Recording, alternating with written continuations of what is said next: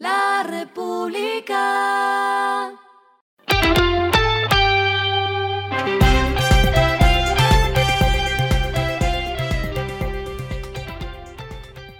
Esto es lo que debes saber al comenzar la semana.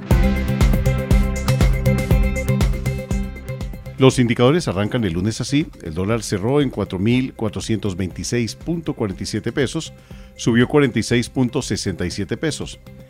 El euro cerró en 4.317.57 pesos, bajó 11.37 pesos. El petróleo Brent se cotizó en 86.15 dólares el barril. La carga de café se vende en 2.367.000 pesos y en la bolsa de Nueva York se cotiza a 2.89 dólares. Las movidas del fin de semana fueron. El gobierno confirmó que las ganancias y recursos que reciba la empresa de fertilizantes monómeros se quedarán en Colombia.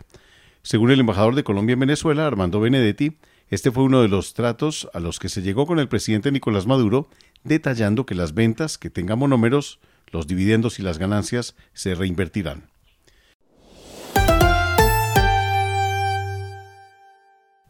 Fotoprint anunció que abrirá su próxima tienda en Medellín con una inversión de 30 mil dólares, un punto que se une al reciente lanzamiento de la tienda virtual que utiliza inteligencia artificial para seleccionar las mejores fotos para los álbumes. A 2030 la compañía espera crecer 30%.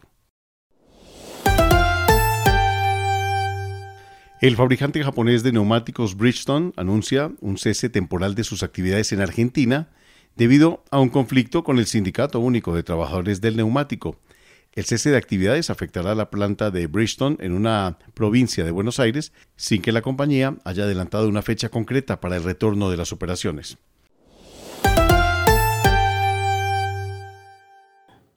Lo clave del fin de semana. Este 26 de septiembre se restablecerán las relaciones entre Colombia y Venezuela con la reapertura de la frontera de más de 2.000 kilómetros, la más amplia para las dos naciones.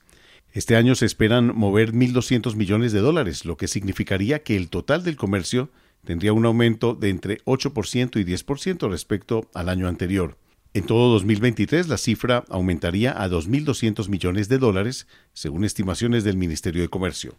Se tiene planeado un acto protocolario en el puente Simón Bolívar que conecta a norte de Santander con el estado de Táchira en el vecino país, con el paso simbólico de unos camiones de carga que marcarán el reinicio de las relaciones comerciales.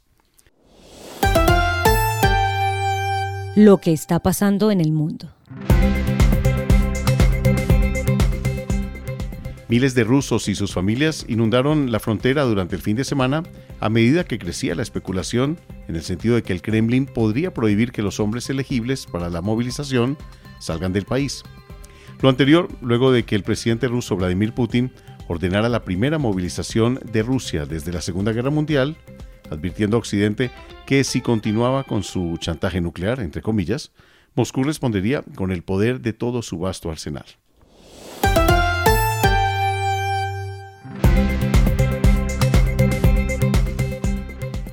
Finalizamos con el editorial de hoy. Título, Hay que avanzar con la tributaria y pasar la página. Sumario, esta semana se conoce la ponencia tributaria que debe haber recogido el grueso de las recomendaciones al tiempo que haber sellado su aprobación para avanzar en otros temas.